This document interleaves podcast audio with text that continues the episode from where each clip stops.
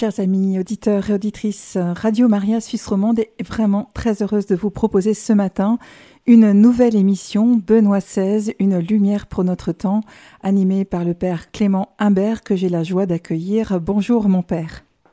Bonjour Anne-Valérie. Alors Père Clément, je dis quelques mots pour vous présenter à nos auditeurs. Vous avez été ordonné prêtre en 2011 et depuis 2012 vous êtes aumônier de la communauté catholique francophone de Vienne et vous avez assuré notamment la traduction du livre de Peter Zewald, Benoît XVI, Une vie, qui a été euh, publié aux éditions Cora et dont votre émission s'inspire. Donc ce, livre, c'est vraiment une œuvre en deux volumes, hein, 1000 pages, euh, donc euh, où Peter Zewald peint le portrait de cette grande figure historique intellectuelle, spirituelle qu'est Joseph Ratzinger. Et votre émission euh, s'attachera à en dresser les contours pour permettre vraiment au grand public de se défaire de certaines idées reçues et découvrir un peu plus la vie, la mission de celui qui aime se considérer comme un humble ouvrier dans la vigne du Seigneur. Alors, durant cette émission, vous pourrez euh, dès 10h30 intervenir en appelant le 021 313 43 90 si vous voulez euh, poser une question ou bien apporter une contribution. Nous serons très heureux de vous entendre. Et d'ores et déjà, Père Clément, je vous laisse la parole. Merci beaucoup. Anne-Valérie. Merci beaucoup à Radio Maria de me donner cette possibilité de, partager euh, tout simplement un enthousiasme, une, grande admiration pour cette figure qu'est Benoît XVI. J'ai effectivement eu la joie et le, privilège de, me lancer dans cette traduction de, la biographie réalisée par Peter Seval. Comme euh, les auditeurs le savent peut-être, Peter Seval est un journaliste euh, bavarois allemand qui euh, en fait a eu l'occasion déjà à plusieurs reprises de travailler avec euh, le cardinal Ratzinger avec lequel il a fait connaissance dans les années 1990 et puis ensuite avec Benoît XVI une amitié une amitié professionnelle dirions-nous mais une, une, vraie proximité s'est établie entre ces deux hommes ce qui a permis à Peter Seval de se lancer dans cette œuvre euh, assez monumentale euh, qui, selon euh, l'avis de l'auteur, mais qui est aussi le mien, est, la plus complète à ce jour et certainement restera la plus complète parce que elle, a elle, a été, faite à un moment où il y avait encore pas mal de témoins euh, qu'il pouvait interroger. Il a eu l'occasion de, s'entretenir avec le, frère du pape. Il y a eu des collaborateurs du journaliste qui ont été rencontrés, un certain nombre de, personnes qu'il avait connues à différentes étapes de sa vie. Et puis enfin, il y a eu un certain nombre d'archives qui ont été euh, consultées. Et je pense que Peter Sebald est une des personnes qui, voilà, qui de fait le connaît le mieux et nous permet de, le, de le voir aussi dans, voilà, dans, dans, dans une trajectoire qui représente toute une vie, qui représente quasiment un siècle. Vous le savez, euh, le pape a fêté 95 ans cette année. Et donc, euh, voilà, c'est une biographie, c'est tout à fait chronologique, et en même temps, cela permet d'un, d'un côté de, de, rencontrer un peu plus euh, personnellement cette, cette, cette, figure que nous connaissons comme le pape, que certains connaissent comme un théologien, que d'autres encore connaissent plutôt comme euh, un gardien avec la connotation parfois négative que cela peut avoir, le gardien de la foi. Euh, voilà, nous le rencontrons à travers sa famille, à travers sa, terre natale, à travers ses amis, à travers les différentes activités euh, dans lesquelles il s'est engagé, notamment une longue période en tant que professeur. Et puis on essaie aussi de comprendre comment se sont euh, façonner euh, un certain nombre de ses convictions les plus profondes qui l'ont accompagné au long de sa vie. J'aimerais donc, euh, au, au, au, gré de ces émissions, tout simplement euh, reprendre des époques, on va dire des, voilà, des, des, des morceaux de sa vie. C'est difficile de se limiter, même si j'ai pas mal de temps au cours de ces émissions. C'est peu à la, à la, à la lumière d'une personne comme lui. Mais voilà, essayer de repartir tout simplement de sa naissance, c'est en tout cas ce que je voudrais faire aujourd'hui, euh, expliquer un petit peu qui sont ses parents, ses, frères et sœurs, dans quel endroit il est né, comment est-ce que se sont déroulées ses premières années. Vous le savez, c'est aussi euh, quelque chose qui est marqué par euh, l'histoire de, son pays et puis l'histoire de l'Europe. L'auteur a, voulu mettre en exergue toujours les, grandes étapes historiques dans lesquelles s'insérait la, vie de, de Joseph Ratzinger. Mm-hmm. Alors, petit rappel, Joseph Ratzinger est né euh, en 1927, le 15 avril exactement. Euh, et c'était cette année-là, comme cette année euh, que nous venons de traverser 2022, c'était le 15 avril, c'était un samedi saint.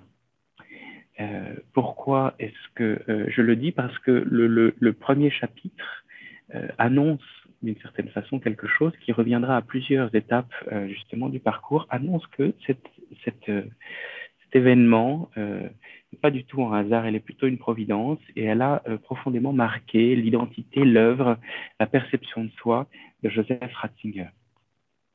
Il est donc né et il a été baptisé dans la, dans la nuit de Pâques. C'était euh, une tradition euh, à cette époque en Bavière de, baptiser les enfants le plus vite possible. Et donc, quatre heures après sa naissance, son père l'emmenait à l'église pour qu'il puisse être euh, baptisé dans les eaux, les nouvelles eaux euh, baptismales.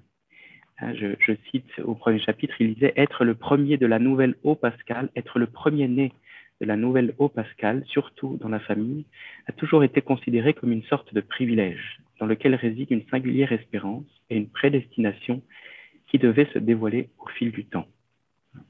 L'auteur euh, cite Joseph Ratzinger lui-même. Et de fait, à plusieurs époques ensuite de son existence, à l'occasion d'audiences générales, de certains euh, livres un peu plus euh, spécifiquement tournés sur cette question-là, il a médité sur le samedi saint. Il considère que le samedi saint la marque son identité, marque qui il est, marque son œuvre, mais marque aussi certainement euh, l'époque dans laquelle nous sommes. Et c'est peut-être pour cette raison que, que, bien souvent, les personnes qui, connaissent euh, cet homme, cette figure euh, intellectuelle et spirituelle, un peu au-delà des préjugés, reconnaissent à quel point son œuvre et sa parole est, est éminemment actuelle et vraiment destinée à notre temps. Euh, je cite un autre petit passage en lien avec ce samedi saint. C'est une citation de, Joseph Ratzinger. Dans les paroles du samedi saint, il y a quelque chose de la situation de l'histoire humaine en général, de la situation de notre siècle, mais aussi de ma vie. D'un côté, il y a l'obscurité, l'incertitude, le questionnement, les dangers, la menace, mais de l'autre, la certitude qu'il y a de la lumière, que cela vaut la peine de vivre et de continuer. À cet égard, ce jour où le Christ est mystérieusement caché et en même temps présent, est devenu un programme pour ma vie. Joseph Ratzinger est le troisième enfant de, euh, Joseph et euh, Maria. Euh, avant lui sont nés Maria Théogona et Georg, dont nous avons l'occasion de reparler car il est extrêmement proche de ses frères et sœurs. Son père était gendarme il vient d'une famille extrêmement pieuse, une famille euh, bavaroise qui compte euh, beaucoup de prêtres. Euh, c'est quelque chose qui, voilà, la vocation sacerdotale de, Joseph et de son frère Georg ne vient pas de nulle part. Il y a, vraiment un, soubassement de plusieurs générations où la vocation sacerdotale est présente dans la famille. Donc cet homme qui est un gendarme est un homme simple, euh, très pieux, profondément attaché à sa Bavière qu'il a euh, parcouru en long et en large puisqu'il a été euh, muté euh, bien des fois, je crois une, bonne vingtaine de fois. Et comme bon bavarois, il est particulièrement attaché au sanctuaire qui représente le cœur spirituel de la Bavière, qui s'appelle Altötting. Alors je voudrais dire un petit mot sur Altötting car cela reviendra à plusieurs reprises euh, un petit mot du cardinal Ratzinger lui-même. Altötting m'a toujours impressionné. C'était une bonne fortune d'être né près du sanctuaire de la Vierge Marie. La chapelle des Grâces, son obscurité mystérieuse, la, précieuse, la précieuse Madone noire entourée d'ex-voto, la prière silencieuse de nombreuses personnes, cela me touche encore aujourd'hui autant que jadis. La présence d'une bonne, sainte et guérissante, la bonté de la mère, la présence d'une bonté sainte et guérissante, la bonté de la mère dans laquelle la bonté même de Dieu se communique à nous. Voilà, c'est un témoignage qu'il rend en 2006 lorsqu'il visite le sanctuaire d'Alpectine. Sa maman Maria est fille de boulanger, euh, famille relativement prospère. À, l'âge de 15 ans, elle est employée comme, femme de chambre et puis un peu plus tard revient aider sa maman euh, dans la boulangerie. Les parents de Joseph Ratzinger se sont rencontrés relativement tard. Euh, chose assez drôle, il y a, quelques, pages sur, ce, sur ces détails. Ils se sont connus par les petites annonces, euh, notamment peut-être parce qu'ils n'avaient pas trouvé euh, l'âme sœur plus tôt. Euh, notons que lorsque Joseph, fils, naît, euh, ses parents ont 50 ans pour le père, 43 ans pour la maman, ce qui était à l'époque quand même une chose assez, assez étonnante. Ils, euh, ils, se, ils, se, rencontrent, ils se mettent d'accord donc pour ce mariage. À quelques euh, jours de la célébration, euh, une, petite, une petite catastrophe, on passe au bord d'une petite catastrophe puisque il y a l'annonce que le mariage est empêché par le fait que Maria, la mère de, Joseph Ratzinger, est une, une fille illégitime, c'est-à-dire qu'elle est née hors mariage, ce qui empêchait le mariage religieux à cette époque. Mais bon, euh, grâce à l'intervention euh, d'un maire et puis d'un prêtre, les choses se, résolvent et donc euh, une famille se fonde de laquelle naîtront trois enfants. Donc il est né en 1927 et dès 1929, donc il est né à Marktelam Inn. Il déménage dans une autre localité plus importante de Bayonne qui s'appelle Titmoning, à 20 km de là, une ville baroque euh, dont Joseph Ratzinger gardera de merveilleux souvenirs. Il est encore tout petit, mais il a quelques souvenirs euh, dont il, il, parle de façon très belle dans ce livre. En effet, dans cette petite ville de Bavière, qui reste quand même une ville, euh, toute la vie tourne autour de la foi, des pratiques religieuses. Il y a cette petite chapelle de Maria Braun vers laquelle on se rend en promenade assez régulièrement. Dans une homélie de 1983, donc euh, euh, bien plus tard, hein, il, 50 ans après, il revient sur ses premières expériences spirituelles, justement en montrant que euh, ce qu'il avait pu euh, ressentir, expérimenter déjà petit enfant dans, l'église, dans les, les, les, gestes, les exercices de piété de, de Tite l'a beaucoup marqué. Alors, comme vous le savez, c'est aussi euh, 1929, c'est la période de la grande crise, krach boursier. Une crise euh, terrible affecte toute l'Allemagne assez rapidement, qui provoque euh, la montée progressive du, euh, Parti national-socialisme euh, dirigé par Hitler. C'est une période de grande pauvreté euh, à laquelle la famille Ratzinger n'échappe pas le souvenir qu'a euh, Joseph Ratzinger de cette époque, c'est la, créativité, les talents que déploie sa maman pour, euh, pour s'adapter, pour se, pour se débrouiller, pour arriver à cuisiner quelque chose, pour échanger avec les voisins, pour rendre de petits services, euh, pour que les, les, enfants puissent euh, rester euh, dignes et bien habillés à l'extérieur. Il portait un, un, tablier, un tablier tout à fait euh, euh, rapiécé, élémentaire à la maison.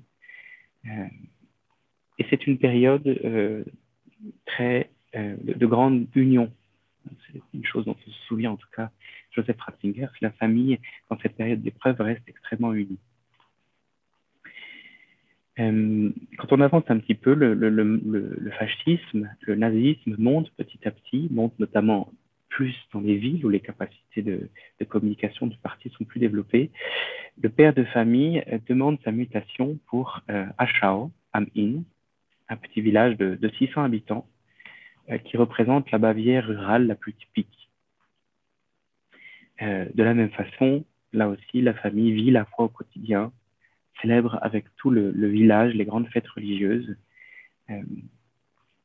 Voilà, c'est une, c'est une enfance, malgré les, les difficultés liées à, à, la pauvreté et à la crise, c'est une enfance qui est marquée par euh, une vie de foi, euh, j'allais dire, évidente.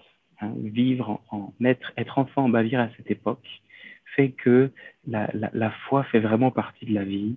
Euh, on, la, on la pratique avec la plus grande simplicité, elle est partagée par tous. Le, le village, la vie du village est vraiment structurée autour de la foi. Alors, chose intéressante, euh, c'est à peu près à cette époque que l'on a euh, un premier euh, euh, témoin écrit, la première chose écrite de, Joseph Ratzinger alors qu'il avait sept ans. Il y a une, lettre qu'il écrit pour Noël, hein, une lettre de Noël qu'il qu adresse à l'enfant Jésus et non pas au Père Noël. Cher enfant Dieu, tu vas bientôt descendre sur terre tu veux apporter de la joie aux enfants, tu veux aussi m'apporter de la joie. Je souhaite recevoir le missel du peuple, une tenue de messe verte et un cœur de Jésus. Je veux être toujours bon. Salutations de Joseph Ratzinger. Voilà, c'est un détail euh, intéressant, mais qui montre effectivement combien la, vie, chrétienne fait vraiment partie de la vie. En janvier 1933, euh, quelques semaines après justement le déménagement à Achau, Hitler prend euh, officiellement le pouvoir et donc une avalanche de mesures bouleverse petit à petit euh, les, bases de la société. Il y a les premières arrestations des contestataires, notamment une personne qui comptait pour la famille Ratzinger, Fritz Gerlich, qui était rédacteur en chef d'un journal lu euh, dans la famille qui s'appelait Le Droit Chemin. Euh, voilà. Et qui avait, disons, fait preuve d'une grande lucidité. Il n'était pas le seul, mais effectivement, assez rapidement, il y avait euh, au sein du peuple allemand des personnes qui avaient fait preuve d'une grande lucidité sur la bonesse que représentait la montée euh, du nazisme. Il disait ceci, fin janvier 1933, ce Fritz Gerlich. Un jour, le peuple allemand retrouvera sa morale chrétienne et ses multiples traditions culturelles. Et il aura honte, honte pour longtemps qu'un chancelier du Reich allemand ait pu lire un appel gouvernemental faisant autant violence à la vérité objective.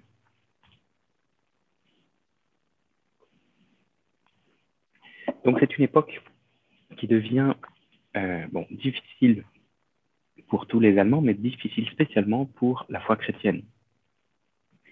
Euh, plus spécifiquement encore pour la foi catholique. L'Église catholique, assez rapidement, euh, à l'image de, de, Fritz Gerlich, mais aussi plusieurs, euh, plusieurs prélats, plusieurs prêtres et évêques, avaient condamné très tôt l'idéologie nazie. Mais lorsque le parti nazi prend euh, le pouvoir, euh, pendant une, un certain temps, elle cherche à adapter une, à adopter une attitude un peu plus conciliante dans l'espoir que qu'un concordat puisse euh, puisse se mettre en place qui ne soit pas trop défavorable aux catholiques. Et donc euh, voilà, on peut observer en tout cas dans, dans l'histoire de, l'Église catholique en Allemagne une, un, une, courte période de flottement ou, certains diraient de complaisance euh, vis-à-vis -vis du régime nazi. Chez les protestants, en revanche, c'est il y a beaucoup moins euh, de contestation et il y a beaucoup plus de, de connivence, de sympathie euh, envers le Parti national socialiste. On voit émerger un mouvement qui s'appelle les chrétiens allemands, euh, fortement justement encouragés par les nazis qui ont beaucoup à y gagner puisque le, protestantisme représente une, force assez considérable. à l'époque, ils sont majoritaires par rapport aux catholiques en Allemagne. Hitler lui-même parle d'un christianisme positif, il utilise des, expressions, un langage très marqué euh, par, la foi chrétienne. Euh, il y a un pasteur protestant qui s'appelle le pasteur Bonus, qui parle d'une germanisation du christianisme, euh, qui doit passer notamment par une déjudaïsation. Alors là, on voit effectivement petit à petit émerger un, un, antisémitisme qui chez certaines personnes, trouve aussi un, un appui, euh, un appui spirituel, religieux. On, ressort des vieilles citations de Luther euh, qui, étaient, qui étaient antisémites.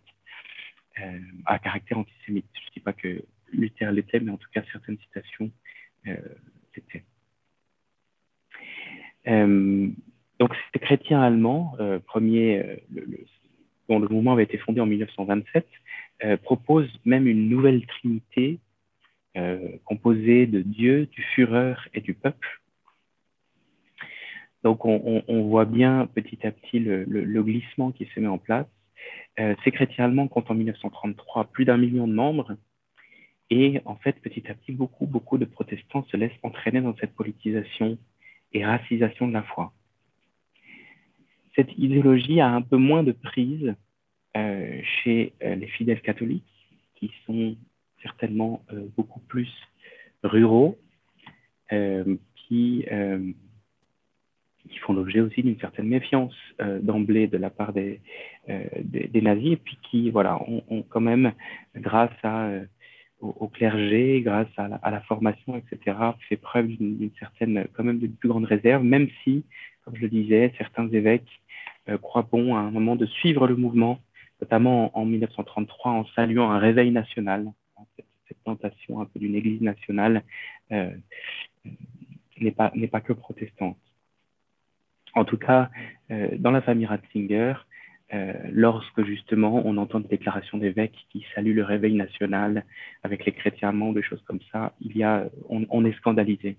Les, Ratzinger, euh, à aucun moment ne se sont sentis une sympathie pour, le, pour le régime nazi. Ils n'ont jamais dévié de leur ligne, de leur certitude, effectivement, qu'ils ils étaient face à une, idéologie mortifère et, profondément contraire à la foi. Euh, c'est, disons,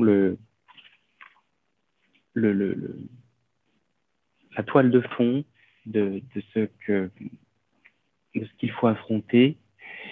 On ne parle pas trop euh, politique à la maison. Euh, je crois que ils ont toujours fait en sorte, le père, les parents ont fait en sorte de ne pas trop aborder ces sujets. D'abord, ce n'était pas un sujet qui intéressait tellement la maman, mais le père aussi tenait à, d'une certaine façon à préserver les enfants. C'était la raison pour laquelle aussi il avait choisi d'aller s'installer euh, plutôt euh, en campagne où on n'est pas sans cesse remis devant des défilés, des, campagnes de propagande, etc. etc. En tout cas, il y a vraiment la certitude, et c'est comme ça que, que la famille Ratzinger éduque ses enfants, qu'il faut résister. Il faut résister en esprit. Hein, il est lui-même gendarme, donc il est euh, tenu de, de, de, travailler. Lorsque le, le, parti nazi devient le parti au pouvoir, c'est son, c'est son employeur. Euh, il fait toujours les choses avec extrêmement de précaution pour ne pas aller contre sa conscience. Il fait preuve d'une certaine, euh, certaine ruse pour ne pas être mis devant des situations contradictoires. Mais en tout cas, sa certitude est qu'il faut se tenir euh, à côté de l'Église, surtout lorsque commence à émerger euh, une véritable, euh, des voix véritablement discordantes, c'est-à-dire que la, la, rupture se met petit à petit en place. Ce qui est, voilà, là, les parents euh, et, et, les membres de la famille plus large, les oncles, les tantes, etc., dans la famille Ratzinger, on est anti-nazi, c'est une, c'est une évidence. Euh, donc, il y a un concordat qui se met en place euh, en 1933 entre l'Allemagne et le Vatican donc, euh, c'était la raison un peu pour laquelle les, évêques avaient fait preuve d'une certaine prudence, mais très rapidement, très rapidement, ils déchantent. J'en parlerai après une, courte, pause musicale. Je voudrais vous proposer, comme illustration un peu de, ce qui a été dit, d'écouter tout simplement ensemble euh, l'hymne, euh, l'hymne de Bavarois qui, d'une certaine façon, témoigne un peu de ce que les, euh, ce qui constitue l'identité de, des, Bavarois, de cette terre du sud de l'Allemagne, euh, qui, est un, voilà, qui, est, éminemment catholique. Et euh, cette, ce, terroir, cette, appartenance, euh, cette, toutes ces traditions dont j'ai essayé de, vous faire la description, qui constituent le, passé de, Joseph Ratzinger, ce, sont assez bien montrés dans l'hymne. Euh, la version que nous entendons est une version qui a été chantée lors de sa visite en tant que pape Benoît XVI en 2006 Voilà, il est revenu dans sa terre natale et donc euh, on, le retrouve euh, sur internet. Il y a euh, quelques très belles images où on voit donc l'hymne chanté lors d'un grand rassemblement et chante aussi bien d'un côté les politiques que de l'autre les, évêques, les, les, prélats qui entourent le pape et le pape lui-même qui, qui chante sans, sans texte. Hein, donc il chante cette hymne qu'il connaît par cœur. Alors voici les paroles que je vous lis juste euh, pour que vous puissiez comprendre un peu le, le contexte. Que Dieu soit avec toi, État de Bavière, terre allemande, patrie. Sur ton grand territoire se pose sa main miséricordieuse. Il protège vos prairies, sert de bouclier aux constructions de tes villes et conserve les couleurs de son ciel blanc et bleu. Que Dieu soit avec toi, peuple bavarois, que nous, à la valeur de nos pères, fermement en harmonie et en paix, construisions notre propre fortune, qu'avec les liens de fraternité allemande, unis chacun puisse nous voir, et l'ancienne splendeur résiste à l'épreuve, notre bannière blanche et bleue. Merci beaucoup, Père Clément. Donc, euh, je rappelle à nos auditeurs qu'ils peuvent profiter de cette pause musicale pour nous appeler au 021 313 43 90. Peut-être avez-vous déjà des questions à poser au Père Clément après cette riche première partie de cette émission. Et tout de suite, nous écoutons cet hymne.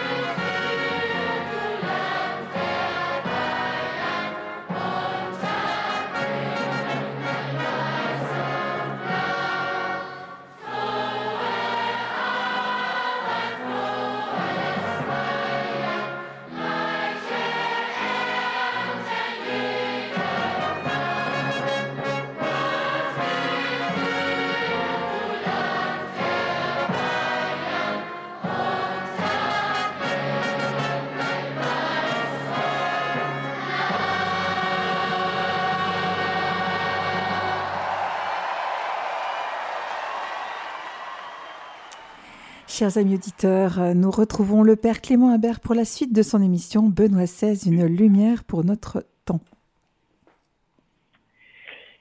Voilà, nous en étions restés à cette euh, période tout à fait délicate euh, que constituent euh, les années 30, la montée progressive du nazisme et la découverte, s'il fallait encore le, faire, que ces, ces, propos dits chrétiens de, Adolf Hitler ne le sont en réalité euh, pas du tout.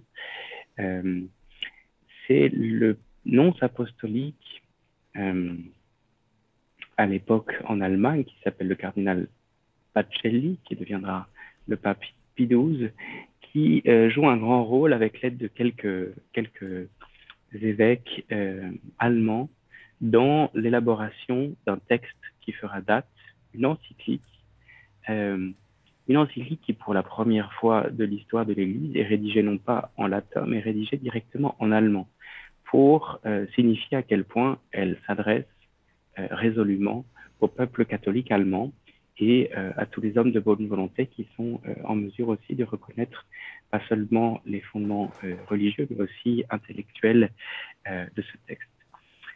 Mit brennender Sorge, avec une vive inquiétude, paraît en 1937 et avec, euh, grâce à, la, l'ingéniosité euh, de, tout le clergé catholique, euh, elle peut être lue en chair dans presque toutes les églises d'Allemagne le même jour, au printemps 1937.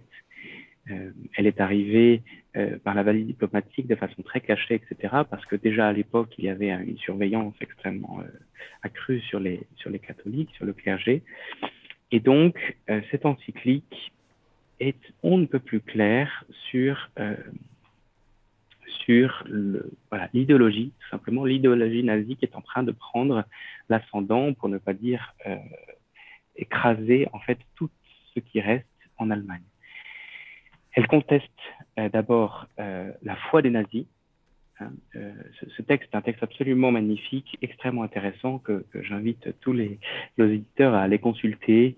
Euh, voilà, on peut aller consulter le texte complet, qui est un peu plus long, mais il y a aussi la possibilité d'aller regarder quelques, passages, etc. Enfin, il en existe euh, toutes les traductions que l'on veut. Désormais, ça n'est pas que en allemand. conteste, donc conteste que les, Allemands aient la, foi, que, que les nazis aient la foi, Hein, et ça, c'est une chose importante parce qu'en fait, comme, quand, euh, pour certains qui pourraient aller voir les discours d'Hitler de l'époque, etc., euh, Dieu est très présent hein, dans, son, dans ses discours, la façon dont, dont il, il s'adresse à son peuple, etc. Toute la propagande est en fait une propagande euh, qui, qui euh, utilise à son avantage les termes religieux. il y a une condamnation de la notion raciale, Hein, euh, que, que, développe l'idéologie nazie, il y a une mise en garde extrêmement claire des catholiques, un appel vraiment à la réaction intellectuelle, intérieure, spirituelle euh, contre cette idéologie qui euh, est incompatible avec leur foi.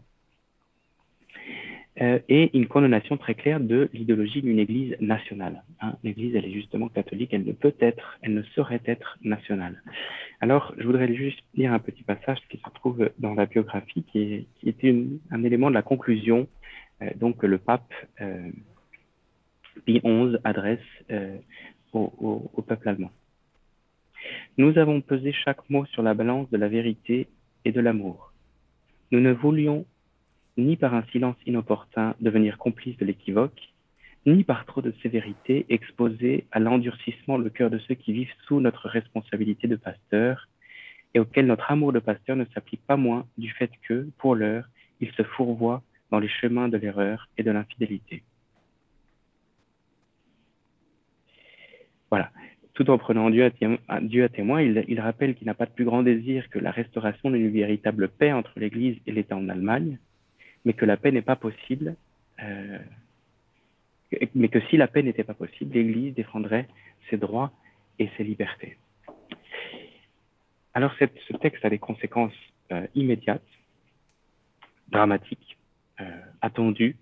Je pense que beaucoup de, personnes ont, salué l'arrivée de l'encyclique tout en sachant très bien ce que ça allait impliquer. En tout cas, la famille Ratzinger profondément réjoui, enfin le père qui était le plus au fait de ces choses-là, s'est profondément réjoui de ce texte, respirer, a respiré un grand coup après justement les, les doutes qu'il a pu avoir sur des déclarations de quelques années auparavant des évêques allemands mais c'est le début euh, de, euh, des perquisitions, des arrestations, des fermetures d'imprimeries, celles qui justement ont imprimé le texte. Tous les textes sont bons, euh, tous les prétextes sont bons pour euh, des brimades, pour des véritables persécutions, euh, premiers crimes, etc. Donc, c'est ce qui motive aussi la famille Ratzinger à un nouveau déménagement, qui celui-ci est lié à la mise en retraite.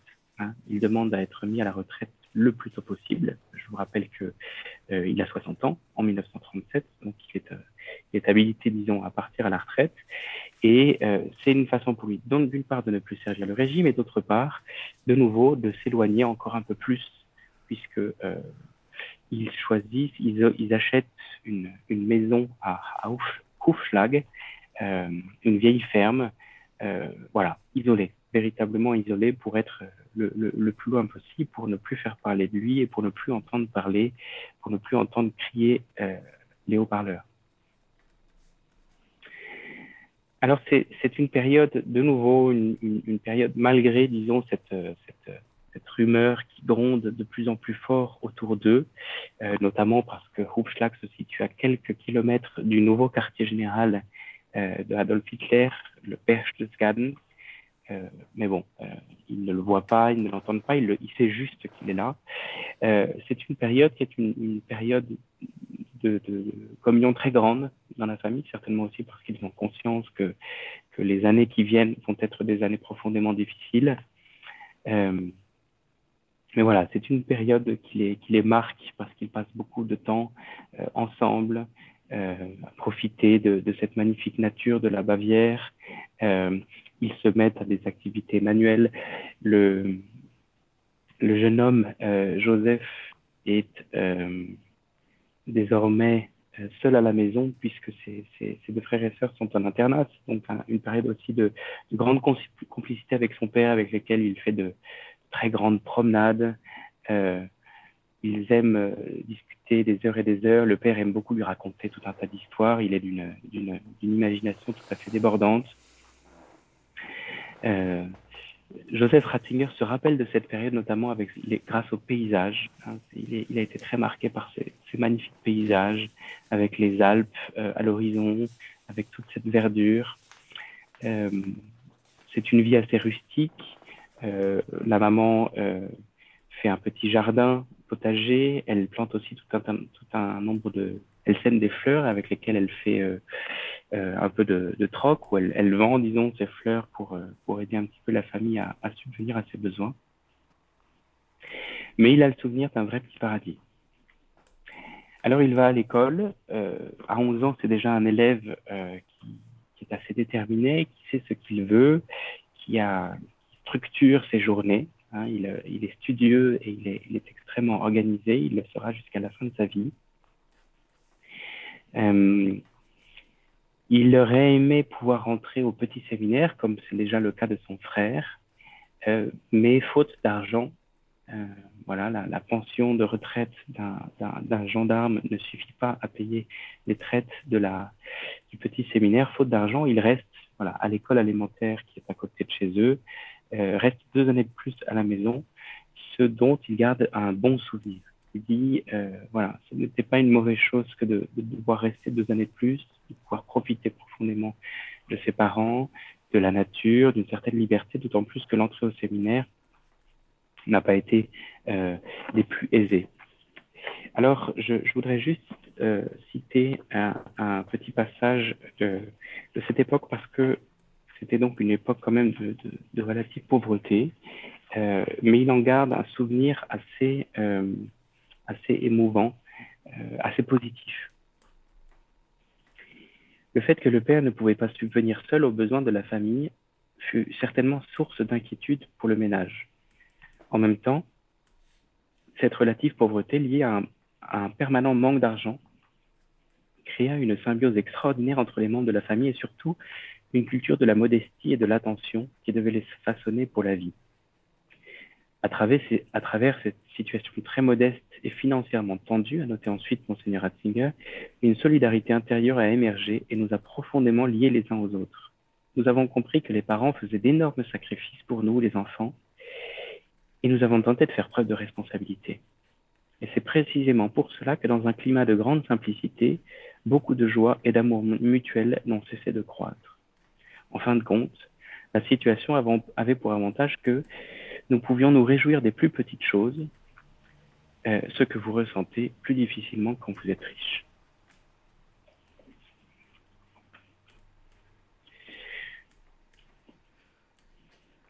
Voilà, alors euh, l'entrée au séminaire euh, a lieu en 1939, juste après la nomination du pape Pie XII. Une période où, euh, dit-on, dans les, il y a un, commentateur de, l'époque qui dit que le catholicisme se voit cantonné à la sacristie. Hein, toutes les restrictions qu'il a connues sont euh, telles que si l'on veut pouvoir survivre, comme catholique, il faut euh, rester extrêmement discret. Donc il y a la sacristie, c'est-à-dire voilà la célébration de la messe, mais pas tellement plus. Joseph rentre donc au séminaire. C'est une période euh, pas facile pour lui parce que c'est un séminaire qui est extrêmement, euh, enfin c'est un séminaire, séminaire mineur, euh, assez assez rigide, très structuré. C'est assez pénible pour lui au début, euh, même si euh, son, son, son, appétit de savoir euh, est assez satisfait. C'est intéressant aussi dans la biographie, c'est qu'il y a pas mal de témoignages d'élèves de, qui étaient avec Ratzinger à l'époque. Voilà une petite aparté. Ce qui est certain, en tout cas, c'est que le séminaire est dirigé par des, prêtres qui ont la conscience de l'importance de résister. Donc, ils forment vraiment aussi des jeunes hommes euh, tout à fait dans une ligne profondément catholique, euh, euh, voilà, pour éviter de, se laisser aller à des compromissions avec le langage pseudo-religieux utilisé par les nazis. Euh, c'est aussi une période où les enfants sont tous forcés d'entrer dans les jeunesses hitlériennes. Hein, c'est un reproche qui a été fait euh, au pape par des personnes un peu malveillantes. Donc, 14 ans, il doit y entrer euh, parce qu'il n'y a plus d'autre choix. Sauf que il faut noter que chez les jeunesses hitlériennes, il y a les volontaires et il y a les forcés, justement. Et donc, en tant que forcé, il n'est pas jugé digne de porter l'uniforme, donc il ne l'a jamais porté. Et, euh, et comme il l'était avec les autres euh, jeunes séminaristes, d'une certaine façon, c'était vraiment euh, la petite délégation que tout le monde ignorait et qui était reléguée dans les, dans les, on les, on les, on les sollicitait absolument pas. C'est en tout cas une période euh, où on a un souvenir très clair que euh, ces jeunes hommes qui se destinent à devenir des prêtres euh, sont formés dans une conscience qu'il faut résister. Il faut résister, que, tout cela va, va, être très douloureux, mais qu'il y aura un après, et qu'il faut se préparer aussi pour cet après, puisque cette idéologie mortifère ne peut tenir. C'était aussi ce qui était profondément clair dans l'encyclique et puis dans les lettres pastorales de plusieurs euh, prêtre, il se souvient bien que son curé revenait souvent sur cette question, etc., en faisant toujours preuve de prudence, mais très clair sur euh, le péril nazi. Et donc, ils avaient euh, vivé cette conscience euh, que cela ne pouvait pas durer éternellement. C'était une vraie souffrance. C'était une souffrance qu'on leur demandait d'offrir. Hein. Il y avait une pratique au séminaire du rosaire vivant, de pouvoir euh, prier, célébrer, euh, prier le rosaire quotidiennement euh, en offrande pour toute cette souffrance infligée et dans l'espoir que, l'Allemagne soit libérée du joug nazi. Voilà. C'est en tout cas une formation dont il se souvient. Malgré la rigidité, il y avait aussi beaucoup de choses très valables et intéressantes. Il se souvient du recteur de son époque, de cette époque, qui était un grand musicien. et donc la formation musicale était aussi partie prenante de, de, la formation.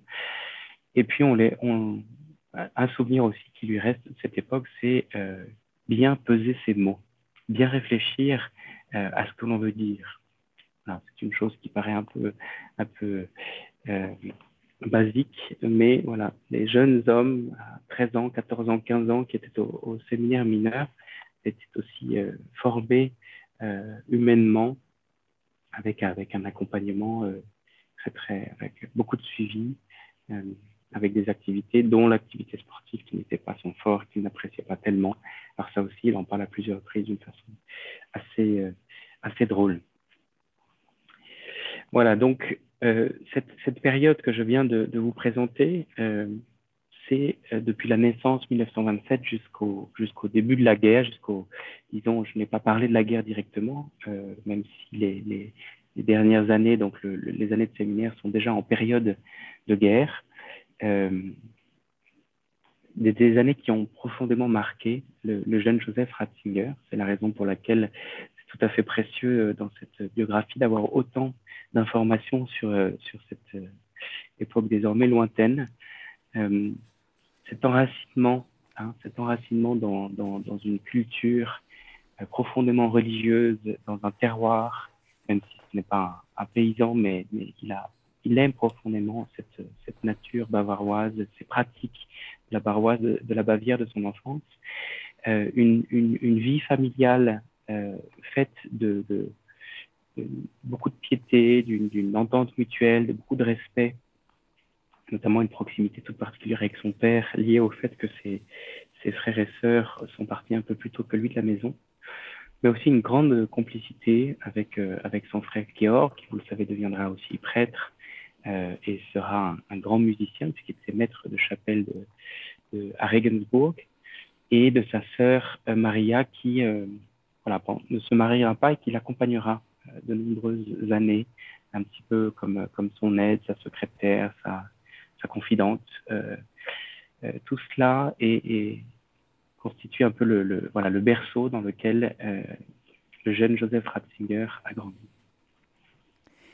Eh bien, il me reste à vous dire un immense merci, Père Clément, de nous avoir conduit sur les traces effectivement de, de Benoît XVI, de sa famille dans ce contexte douloureux de, de la naissance du national-socialisme et de voir combien, vous venez de le rappeler, sa famille était attachée aux valeurs évangéliques, combien l'Église aussi a défendu ce point de vue très clairement. Ça fait du bien d'entendre ça. Merci beaucoup. Et on se réjouit déjà de la suite. Donc, euh, je rappelle aux auditeurs que nous pourrons vous retrouver chaque deuxième mercredi du mois à 10h pour une émission sur ce thème de Benoît XVI, une lumière pour notre temps. Très belle journée à vous, Père Clément. Merci beaucoup.